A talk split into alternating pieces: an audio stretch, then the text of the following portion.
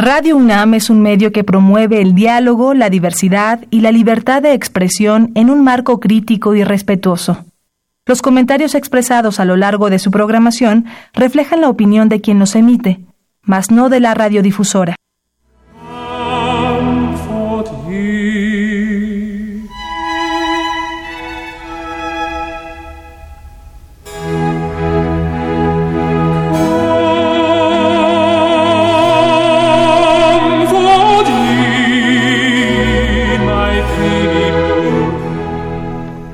Los episodios nacionales y la importancia que para entenderlos representa la historia, mis valedores. Con ánimo de ilustrar el acerto, aquí ofrezco a todos ustedes un ejemplo que juzgo fehaciente.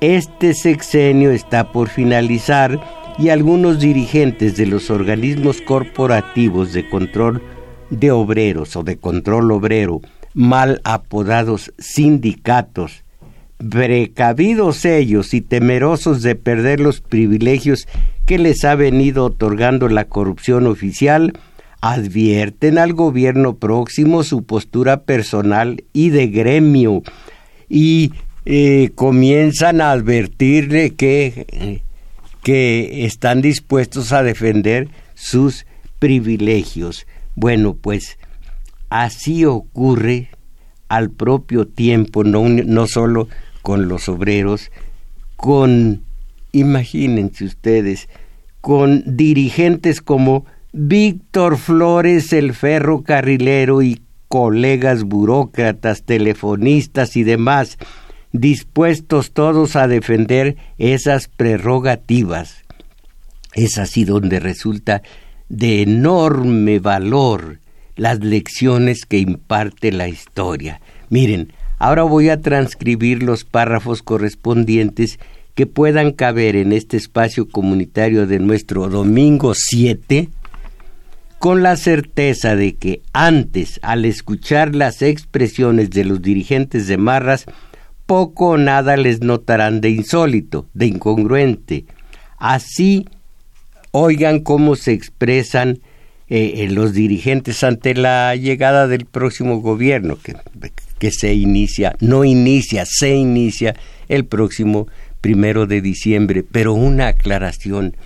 He revisado en este momento, bien revisado, mi material y considero que no voy a poder explicar cabalmente la historia frente a esta, este, esta coyuntura histórica de los mal llamados sindicatos y de los bien llamados eh, eh, líderes charros. No, no se puede, es muy poco tiempo y es mucho el material. Esto, porque voy a hablar de la Casa del Obrero Mundial. Esto lo hemos venido analizando durante mucho tiempo en nuestro taller de teoría política. Entonces, voy a decir unas cuantas expresiones de los líderes, de los dirigentes, de, en este caso, de los obreros. Y luego, eh, eh, eh, espacios, párrafos de la Casa del Obrero Mundial, porque fue una institución que nació libre y para la libertad, solamente que entró la corrupción, la corrupción de Carranza y su segundo en aquel momento, Obregón, y su tercero en aquel momento, y lo voy a leer ante ustedes, Gerardo Murillo, el famoso, bueno, el reputado doctor Atl Aquí voy a comenzar con las expresiones de los de los eh, líderes y verán que son como los de todos los sexenios, como los de cada día, no se le encuentran mayor, mayor significación. Pero ya cuando veamos, aunque sea en mínima parte, lo que era la Casa del Obrero Mundial, nos damos cuenta de que es incongruente, es grotesco, es abyecto todo lo que a estas alturas están expresando los dirigentes, en este caso de los eh, trabajadores, de los obreros, acerca de la llegada del próximo gobierno.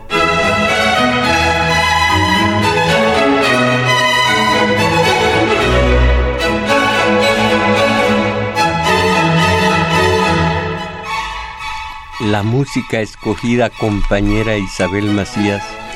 se llama El Mesías de mm. Händel. Eh, eh, dijo la compañera antes una sangronada que parece que la estoy inficionando, la estoy envenenando. Dijo, es el Macías de Händel. Bueno, eh, nos volvemos sangrones cada vez más. Entonces, aquí dicen diversos líderes de los que se llaman charros. Si evitamos la anarquía, no habrá caos y habrá respeto. Miren ustedes, si me están escuchando alumnos de nuestro taller de teoría política, sabrán, entre otras cosas, la utopía, una utopía, algo que no puede existir, llamada anarquía. Es una especie de religión laica, vaya que es laica, en donde se apela a lo mejor del hombre para que no pueda tener sujeción, no pueda tener autoridad, no pueda tener ninguna clase de, eh, de obstáculos a su maravillosa libertad, limpieza absoluta de, de acciones, en fin, cuánto se engaña a la gente con palabras embusteras, pero Bien dice mi Padre que está en el cielo dándole cuenta al Creador. Bien dice. No, si no me admiro de los líderes, no me admiro de los manipuladores, no me admiro del sistema de poder, me admiro de los aturdidos que a dos nalgas frente a la tele se abstraen de este mundo y solamente se guían por la televisión por los por la enajenación televisiva. Caramba. Bueno, dicen los líderes de los los líderes charros de los mal llamados sindicatos que son organismos corporativos de control de obreros o de control obrero. Les llaman sindicatos como les pueden llamar gatos, perros o, o cochinos. Bueno, dicen si evitamos la anarquía, ¿qué carambas sabrán estos de lo que es realmente la anarquía?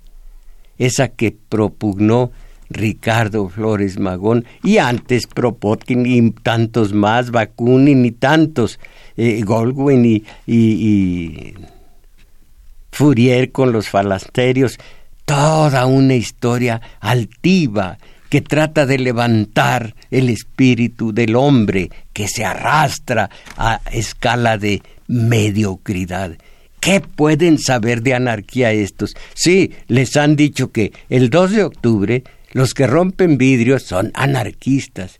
Y a propósito, en el taller de teoría sabemos que el 68 es muy extenso, un fenómeno eh, eh, nacional que comenzó, bueno, si, nos, si exageramos desde el 45 en la UNAM, de allí en adelante y todavía no se detiene. Bueno, pero la, la adoctrinación, las mentiras a medias que son verdad, perdón, las verdades a medias que son mentiras completas. Miren, se encapsuló el 68 en unas cuantas horas y en, una, y, en sangre derramada.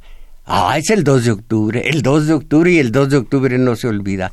No se dejen engañar. El 2 de octubre es el rollo 6, 7, 8 de toda la película. Hay que verla desde el principio y ver su culminación. El 2 de octubre no son unas horas o como dicen los comunicadores, entre comillas, tarde-noche del 2 de octubre. Eso no es cierto. Esa es una verdad a medias, mentira completa. Hay que ver sucesos del 66, sucesos de los líderes anteriores, fines de los años 50. Hay que ver después la, la vertiente obrero estudiantil, que es la importante. Hay que ver todo lo que es el 68 que empieza desde, desde, iba a decir siglos, desde décadas atrás y no únicamente el 2 de octubre, el 2 de octubre, el 2 de octubre, no se dejen manipular con verdades a medias, que repito, son mentiras completas. Hay que irse mucho más atrás y hay que ver mucho más adelante y entonces sí, una parte culminante en materia de violencia está en el 2 de octubre. Pero, en fin, creo que algo nos falta. Mm, decir los números telefónicos, maestro. Bueno, pues los invitamos a que ustedes llamen, a que participen y aquí les vamos a dar lectura a sus mensajes y ya está en los eh, apoyándonos en los teléfonos Daniel Cruz y Abraham. Eh, bueno, estos son los números telefónicos. Área metropolitana 55 36 89 89. Resto de la República 01 800 50 52 6 88.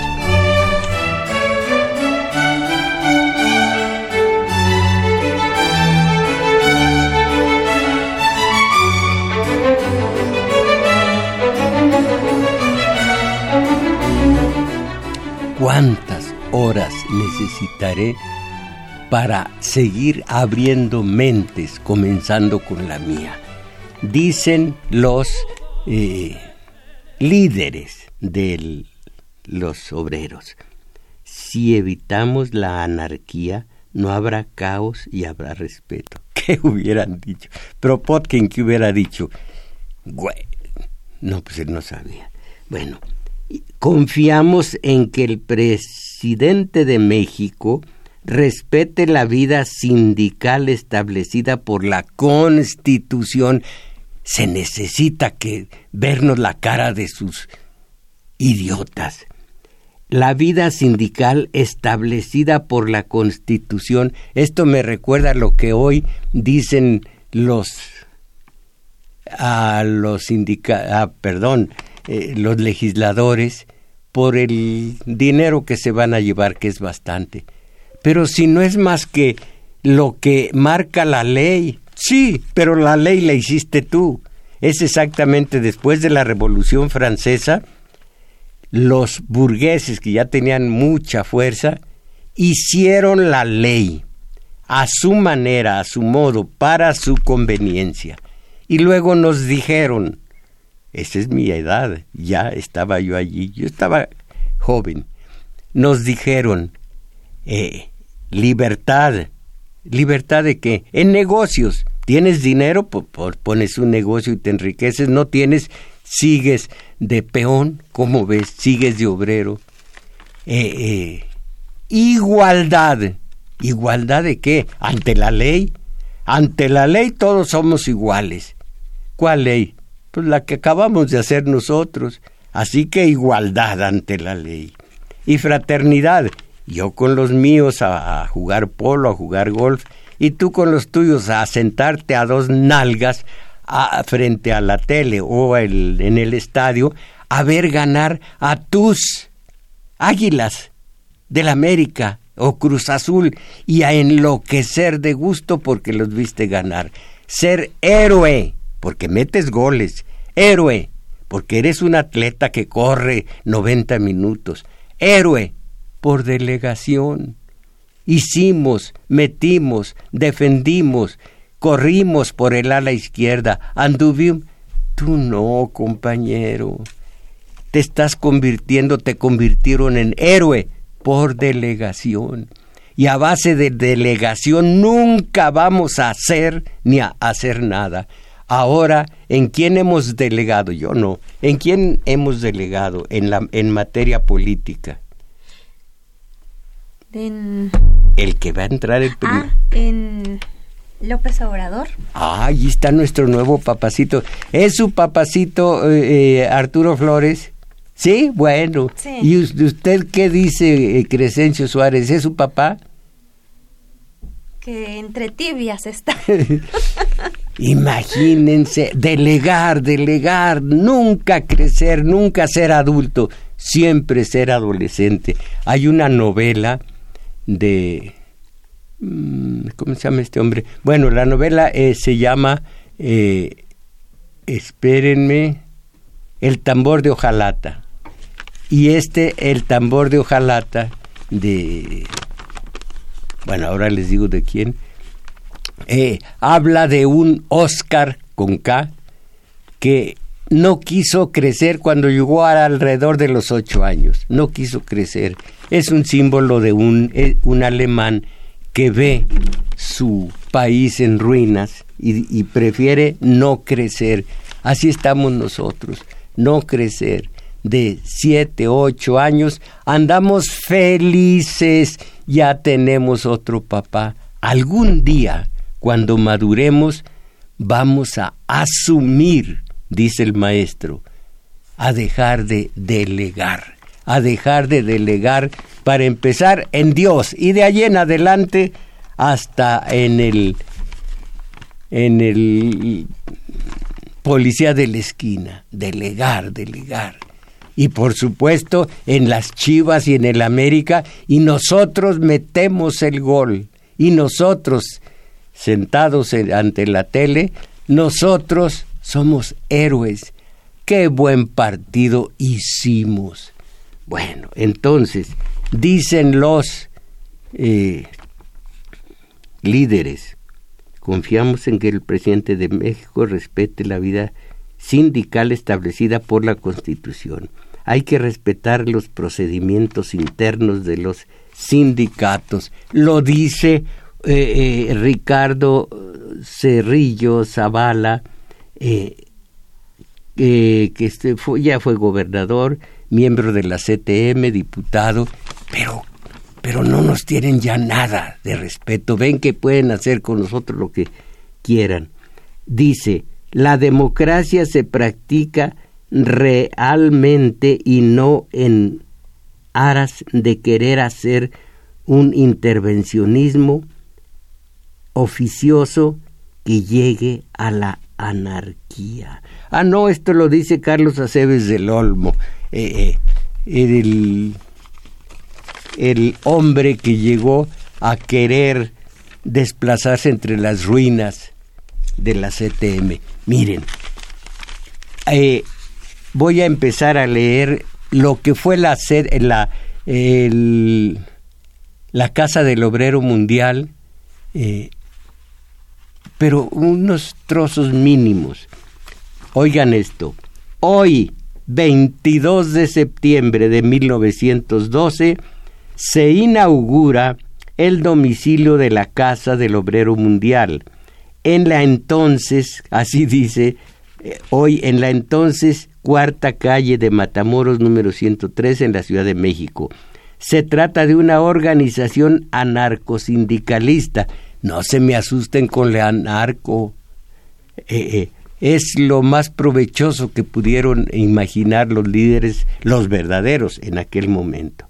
Anarcosindicalista cuya ideología se inspira en el manifiesto anarquista del desaparecido Grupo Luz del colombiano Juan Francisco Moncaleano. Moncaleano en su momento vino a hacer mucho bien a este país como antes lo había hecho con obreros y campesinos eh, Plotino Rodacanati. Y con él eh, Villanueva, Monca, eh, Salacosta y varios más. Y líderes ya vendidos primero a Porfirio Díaz y después a los, a los siguientes, eh, como Sebastián Lerdo de Tejada, dos líderes, dos corruptos, uno se llamó, ah, se apellidó Rivera, Epifanio Rivera, el otro fue Juan Cano.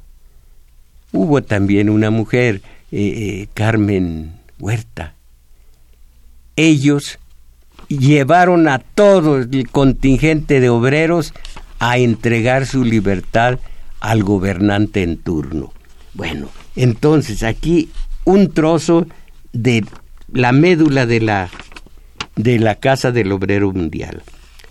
Será clausurada el 27 de mayo de 1914 por Venustiano, por Victoriano Huerta, perdón, como resultado de un mitin en la Alameda que se convirtió en una protesta contra su dictadura. Esta casa del obrero mundial era ferozmente apartidista, ni con los ni con los eh, las huestes de Victoria de perdón de Venustiano Carranza ni con las de Zapata y Villa.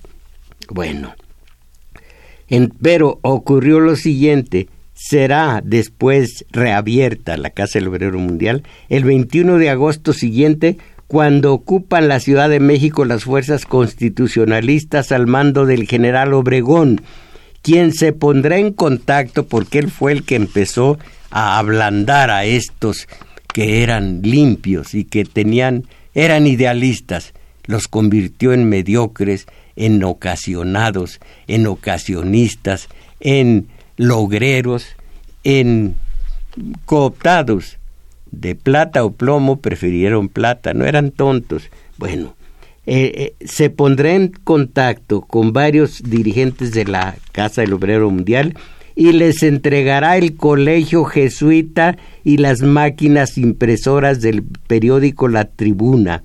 Después, oigan esto, es lo importante, les dará 15 mil pesos a través de Gerardo Murillo, el doctor Ate, para ser distribuidos entre los obreros dentro del programa de auxilio de los constitucionalistas a las clases populares de la capital. No, era cooptación.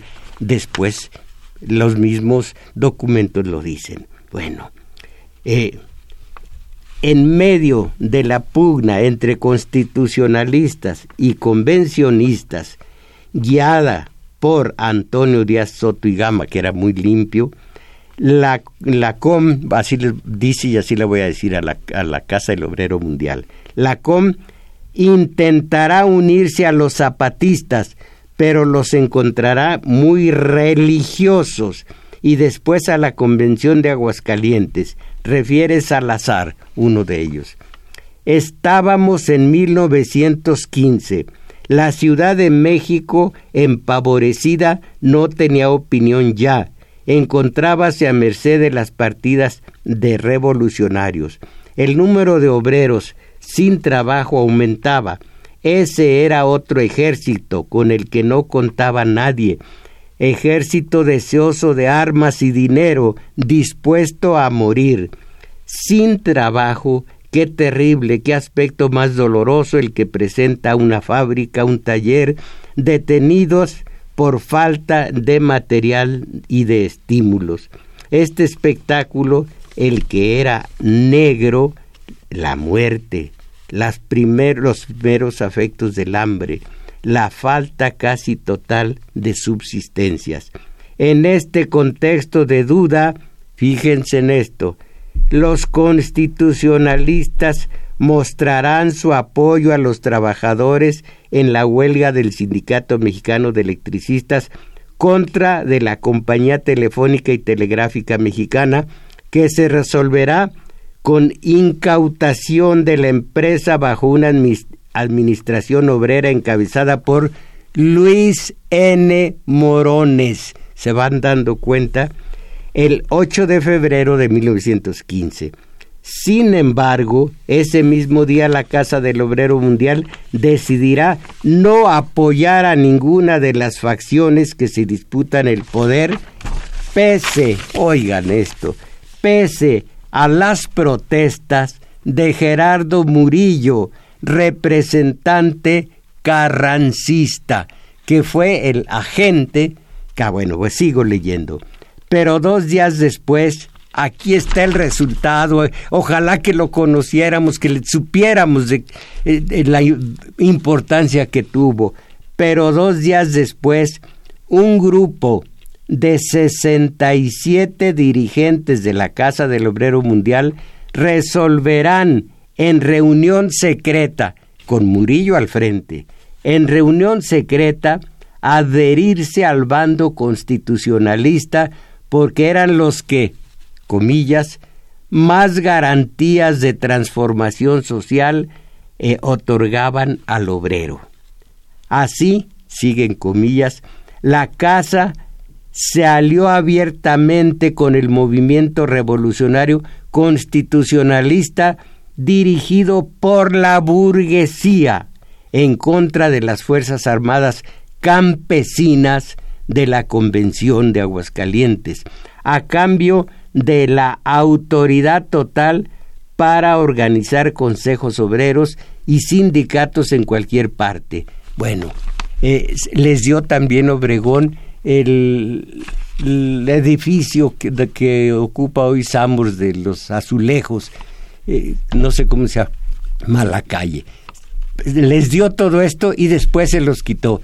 Pero aquí eh, nacieron las, las brigadas rojas de constitucionalistas contra campesinos y obreros de, de Zapata y de Villa, porque les hicieron creer lo que es el dinero, lo que hace creer el dinero, que los burgueses, los reaccionarios, eran las huestes de Zapata y de Villa, y que estos eran los aliados de los buenos. Eh, no puedo leer mucho más, pero partes sustanciales de esto. Eh, para algunos, a cambio de ventajas a corto plazo, fíjense ustedes, y luego hablan los, los eh, líderes el día de hoy, para algunos, a cambio de ventajas a corto plazo, la Casa del Obrero Mundial traicionará sus principios y el bienestar, y el bienestar de la clase obrera, pues pondrá a luchar a los obreros contra los campesinos. Como resultado del convenio, la mayoría de los miembros de la Casa del Obrero Mundial se incorporará a los constitucionalistas. Eh, algo ya al a final y habiendo tanto que decir, este párrafo final, cuando ya los obreros ya no fueron necesarios como soldados contra los campesinos y los obreros, así los trató Carranza. La ruptura definitiva con el gobierno de Carranza ocurrirá como resultado de la sorpresiva huelga por la reforma del salario el 31 de julio eh, siguiente, perdón, el 31 de julio siguiente, apoyada también por el Sindicato Mexicano de Electricistas. Voluntariamente o forzados por la falta de energía eléctrica, alrededor de 82 mil trabajadores suspenderán las labores. Eh, eh, habla de pasado, habla de futuro, pero es pasado, claro. Suspenderán las labores. Un día después, luego del encarcelamiento de varios dirigentes y cientos de obreros, será publicado un decreto de Carranza que pondrá en vigor la ley del 25 de enero de 1862 que establece pena de muerte a los transgresores del orden público. Esta, esta ley de enero de 1862 la aplicó Benito Juárez y la aplicó eh, Maximiliano de, de Habsburgo. El emperador Maximiliano, Maximiliano y Benito Juárez mataban basados en la ley del 25 de enero del 62, pena de muerte para cualquier transgresor eh, eh, del orden público. Y luego Carranza también se apoyó en eso y eh, dictó la pena de muerte para los que habían sido sus aliados. Una casa del obrero mundial que había intentado, cuando era limpia, cuando no había entrado Gerardo Murillo, perdón, inducido por Obregón, el cual entró inducido por Carranza, una casa del obrero mundial que intentaba ilustrar a una gente esclavizada e ignorante. Para empezar, eh, ilustrarlos, ilustrar a estos ignorantes. Ahora, hemos estudiado, son muchas cláusulas, hemos estudiado en nuestro taller de teoría política la maravillosa eh, lucha de los, de los campesinos y de la naciente agrupación obrera contra los explotadores, contra los empleadores de los obreros, de los campesinos. Hermosa lucha, lo intentaban una y otra vez y decía, entre otros, años adelante, decía Ricardo Flores Magón, hemos triunfado en este renglón porque con nuestra huelga presionamos a unos dirigentes eh, eh, ladrones que dejaron de percibir tantos miles de pesos en X eh, número de días. La huelga era importante desde el nacimiento del primer sindicato eh, nacido de la revolución industrial en Inglaterra, de la revolución francesa, claro, en, en Francia. La huelga, la, el, el instrumento más efectivo de los trabajadores. Ahora se glorían, se glorificaban los dirige, los bueno, los del gobierno, dejen recordar un par de ellos, uno que estuvo en Secretaría del Trabajo y otro en Gobernación, Alfonso Navarrete Prida es uno, el otro es Campa, eh, eh, Roberto Campa Cifrián, eh, presumiendo de que ni una huelga hemos tenido en años. Ah, qué bonito, qué baldón para el obrero. Pero el obrero tiene sus miras en el ¿Quién es el dirige el el el delantero de las Chivas o del América? Qué ignorantes son, caramba. En este país no saber eso. Bueno, eh, eh, ay, caramba un trocito de lo que iba de charrismo sindical. El charrismo sindical es un concepto que surgió en México durante el año de 1948 y que en realidad es una de las formas de corporativismo político que ha servido como sistema de control para sostener y reproducir regímenes políticos autoritarios y corruptos. El corporativismo en México ha servido además para apuntalar la relación metalegal, que esto es lo aquí en este estado de derecho que no lo es, todo es metalegal.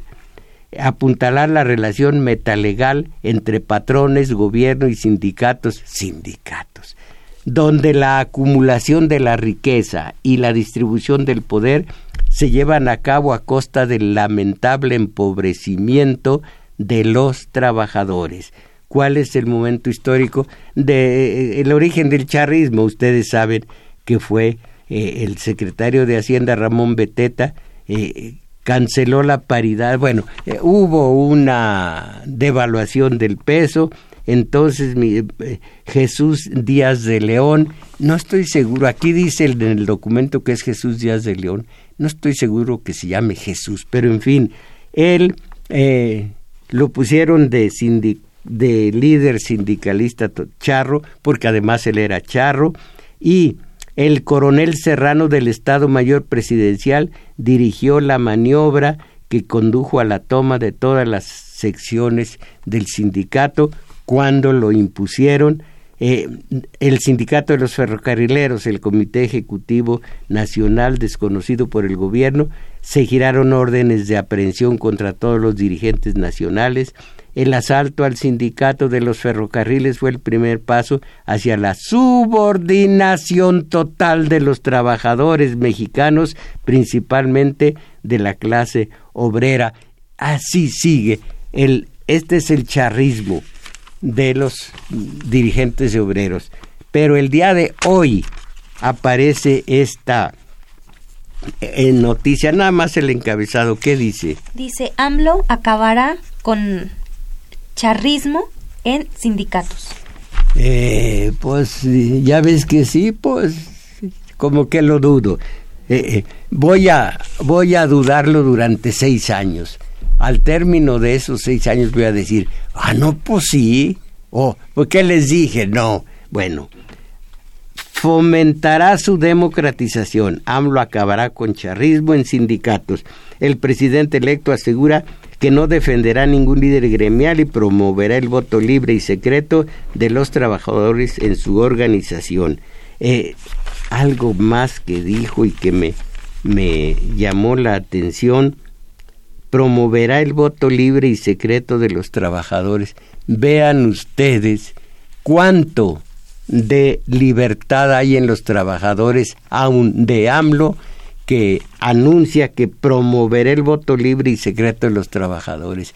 Aquí tengo un documento maravilloso que me mandó mi maestro Pedro, pero ya no lo voy a leer ahora, lo voy a leer después, de cómo en el siglo XVII los obreros, que todavía no tenían una presencia en, entre los burgueses, eh, de, de, las fábricas, de los negocios, eh, pudieron llevar a cabo una organización, una serie de movimientos, como no los como no se los impidieron por la fuerza, voy a leerlo dentro de ocho días y agradezco al maestro. Dice, nada más rápido, proceso de autoorganización histórica de la clase obrera. Eh, a base de mutualidades, a base de... Eh, llegaron a la solidaridad, a la independencia de clase, a la soberanía, a la democracia participativa, a la revocación de mandato, a la ética política. ¿Cómo fue? Lo vamos a ver quizá dentro de ocho días. Pero ahora, la voz de los de los líderes charros, oigan esto, si el gobierno nos golpea, nos vamos a defender. Ah, están defendiendo a los, a los sindicalistas, están defendiendo a los obreros. Leo, el panorama para la relación de los sindicatos y el próximo presidente de México, Andrés Manuel López Obrador, en poco tiempo, ah no, es poco alentador porque aún sin iniciar su administración ya se está metiendo con la autonomía sindical, dice este dice este Carlos Pavón. Sí, Carlos Pavón. Ya se está eh, metiendo con la autonomía sindical.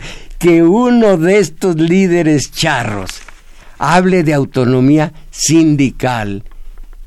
Hay una, vamos a decir, una igualdad entre el dinerito que ha acumulado Víctor Flores, ferrocarrilero, y los inexistentes, borrosos, eh, eh, ambiguos ferrocarrileros, o los trabajadores, más o menos tienen la misma acumulación de dinerito. Y este pavón de donde, fíjense, fíjense bien, miembro fundador del Sindicato Nacional Minero Metalúrgico, minero metalúrgico. Dije, y este pavón, no es que ande yo acatarrado. Bueno, el panorama para la relación de los sindicatos y el próximo presidente es poco alentador porque aún sin iniciar su administración ya se está metiendo con la autonomía sindical. De veras que mm, no tienen Bueno, pues nos perdieron el respeto, nos están viendo la cara y nosotros, miren, nosotros, ¿qué nos importa? A los obreros, ¿qué les importa? Por supuesto que les importa todo en la vida o la muerte, pero los tienen en calidad de lo que dice Fromm y lo que dice Chomsky, borregos. Yo no les diría tan feo. Ovejas, vamos a poner ovejitas o borregos. Eh, algún día voy a hablar de la racionalización por lo que somos borregos, pero también somos gente de razón por lo que no podemos ser borregos si somos gente de razón. Y si somos gente de razón no podemos ser borregos. Ahí entra una trampa tremenda la racionalización de lo irracional, por lo cual, dice el filósofo, no podemos presumir de ser eh, homo sapiens mientras tengamos este horror de racionalización de los las pasiones irracionales. de esto voy a hablar algún día. Entonces sigue el líder del sindicato minero metalúrgico, si este gobierno empieza a golpear a los sindicatos actuales, miren, si este gobierno empieza a golpear a los sindicatos actuales, nos vamos a defender. Si van a detener líderes sindicales porque no se ajustan a sus caprichos, pues nos vamos a defender porque no se ajustan a sus caprichos como les digo, estas declaraciones de no haber puesto la Casa del Obrero Mundial nada más muy por encimita, pues la gente lo lee y dice, pues son los sindicatos, son los sindicalistas. Bueno, dijo además, la relación debe ser de respeto, se debe respetar la autonomía sindical porque ya la que se menciona para ser la secretaria del trabajo ya está diciendo que va a poner a consideración de los trabajadores si están o no de acuerdo con los sindicatos. Ya se está metiendo en la autonomía sindical. ¿Quién es la autoridad para meterse? Pero sigue, caramba. A un trabajador lo que le interesa es ganar dinero, no saber con qué sindicato está. ¿Qué les parece? A un trabajador lo que le interesa es ganar dinero, no saber con qué sindicato está. No nos, no nos hagamos tontos. Les va a dar de comer el convenio 98 de la OIT, Organización Internacional de Trabajo, a los trabajadores. ¿Qué beneficio les trae para tener mejores salarios? ninguno, dice Carlos el muy pavón, mis valedores. No puedo decir más. Hay mucho que decir, hay mucho que transcribir, pero, bueno, un poquito más.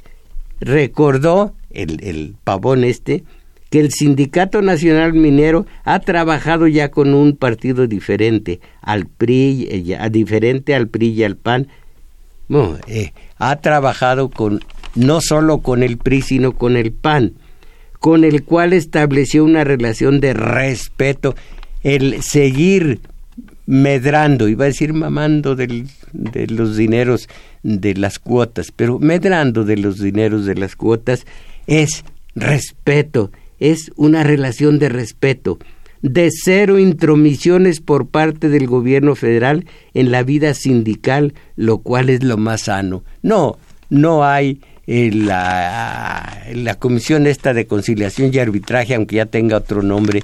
No, no hay ninguna injerencia del gobierno en los sindicatos, o sea, los organismos corporativos de control obrero.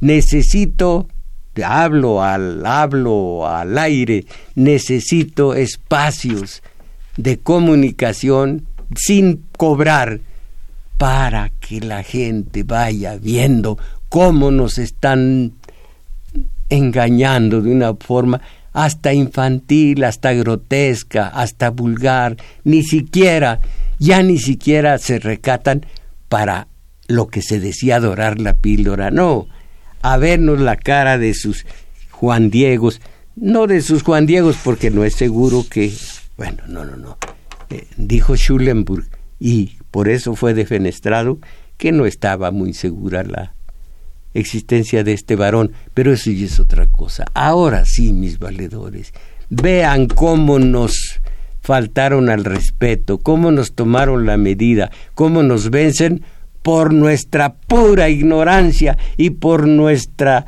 guía y alimento espiritual, que son los medios de acondicionamiento social, comenzando con Televisa y su hermana, que no me acuerdo ni cómo se llama, no tengo por qué saberlo, mis valedores. Todo esto es México, pero nosotros, ah, en paz.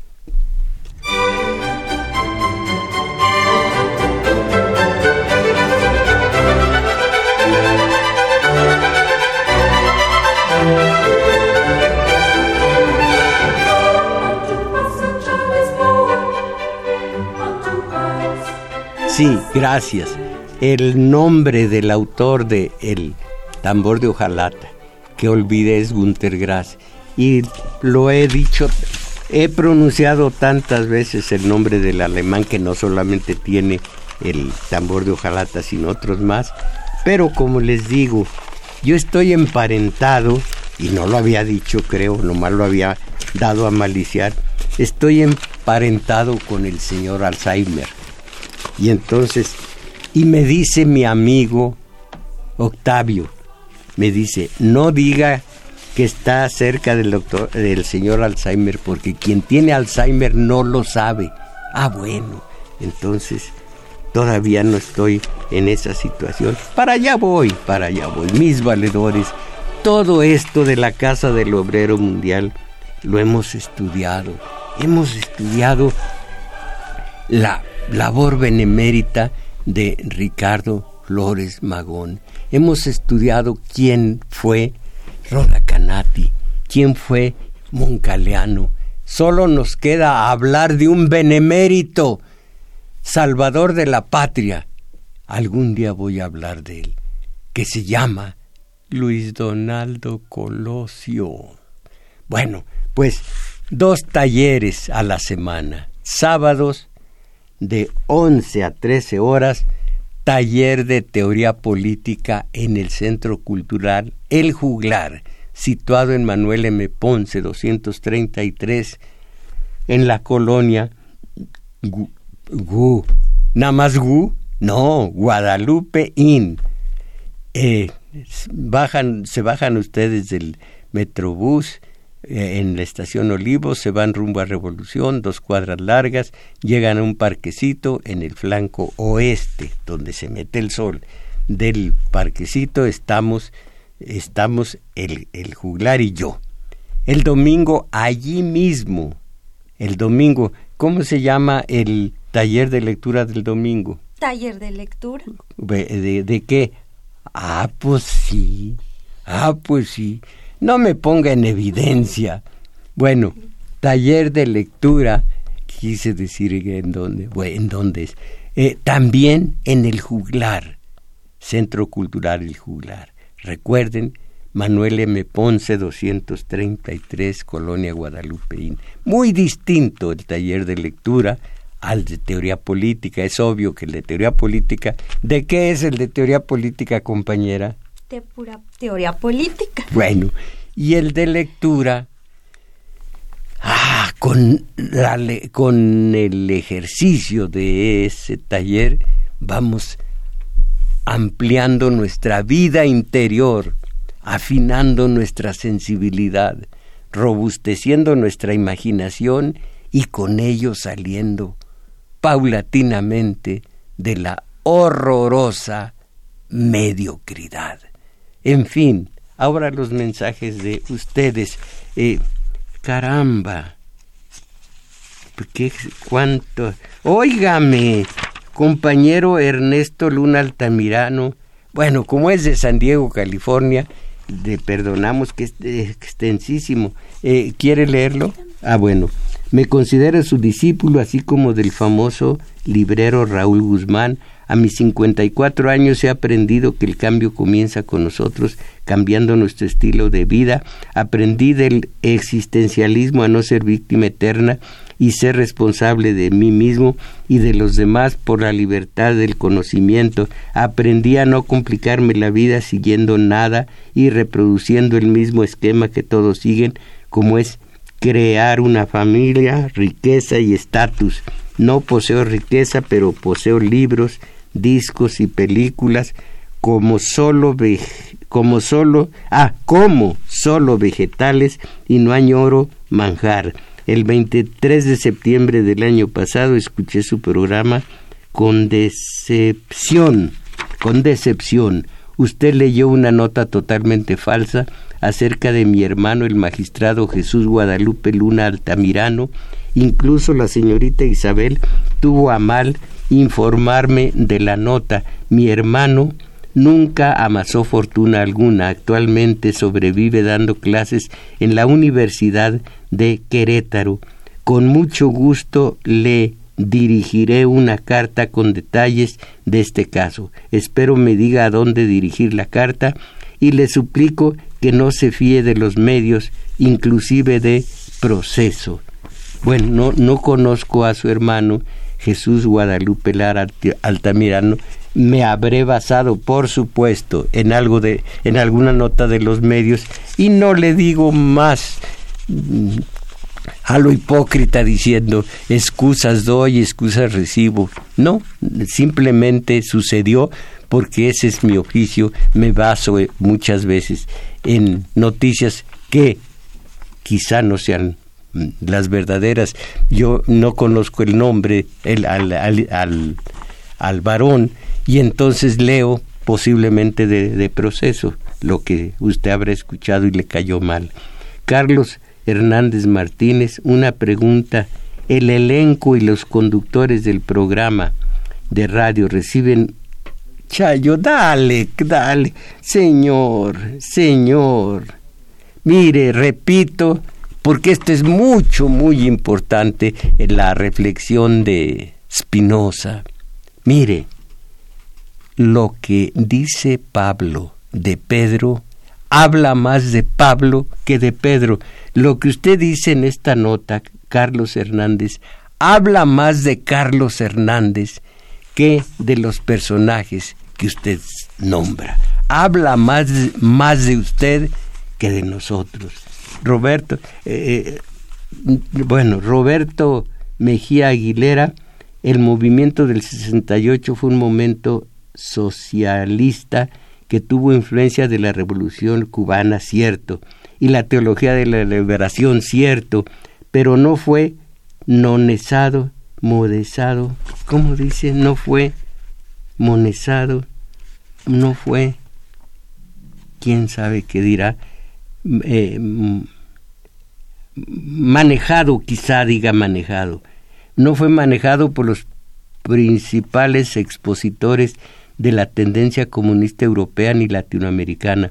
Los medios de condicionamiento de masas estigmatizaron el al, monumento del, al monumento del 68 porque estaba en contra de los intereses de la de, la de las de las jerarquías del clero político del PRI y de los grandes capitalistas nacionales y extranjeros. Por eso el movimiento fue participa,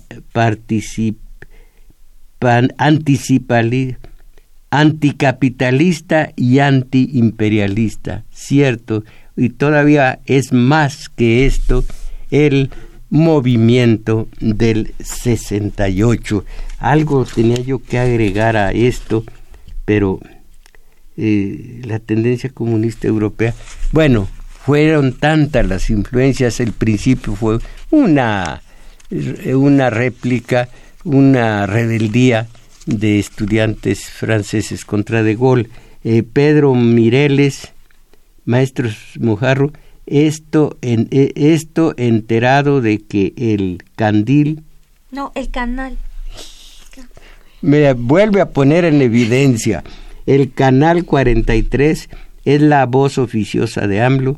Ya no es Televisa ni TV Azteca. En este canal solo hablan de sus logros, pero no hay crítica de la boda de César Yáñez.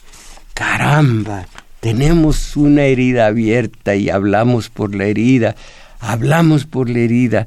No, no podemos a estas alturas ser objetivos.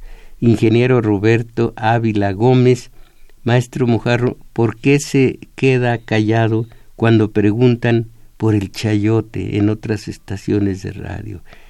A su edad ya no queda andar de bufón de nadie.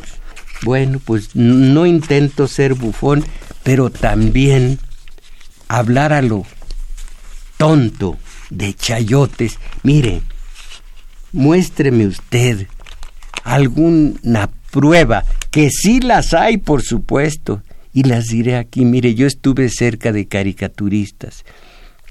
Algunos, no todos, me decían, éntrale al chayote. A lo mejor el que, las, el que los reparte se está quedando con lo tuyo. A mí no me importa, a mí eso no, eso no va conmigo. Pero generalizar y luego meter bilis, meter bilis con lo de una boda, con lo de un chayote, caramba.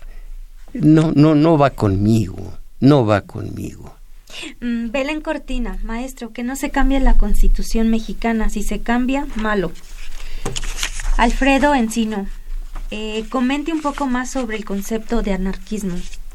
Mire, es tan extenso que no puedo comentarlo aquí. Vaya usted al taller de teoría política. Imagínese, el anarquismo viene desde siglo XIX, desde antes, pero eh, con Propotkin y de ahí en adelante. ¿Cómo? Si no puedo hablar de la Casa del Obrero Mundial, si no puedo hablar de asuntos que aquí es imposible, en una hora, vayan los que sean estén interesados. Ahora estamos viendo el crepúsculo de los bueno, el crepúsculo de luchadores tan grandes como Ricardo Flores Magón que está dando sus está escribiendo sus últimos recados, sus últimas cartas, sus últimos artículos en regeneración, está por morirse ya eh, ciego, destruido a sus 49 años de edad. Ismael González, eh, que, que las cosas sean legales no significa que sean morales o justas. Por supuesto, una cosa es lo legal y otra lo legítimo, por supuesto. Eh, eh, escribe. desde Morelos y le mando ah. saludos. Ah. A usted y a mí, muchas gracias. Ah, bueno. está diciendo Juan Carlos Osorio que es el número uno. o que me queda un minuto. Ah, pues en un minuto, ¿qué les puedo decir? Miren, estos asuntos para abrir nuestras mentes son tan importantes, pero además tan interesantes, caramba, estar viendo a un gigante benemérito como Ricardo Flores Magón a sus 49 nueve años ciego y con diabetes, enfermo de los pulmones, en fin, pero dice, se me está muriendo el cuerpo, pero el espíritu arriba es una guía, es un personaje a seguir. Y ustedes me salen con Colosio.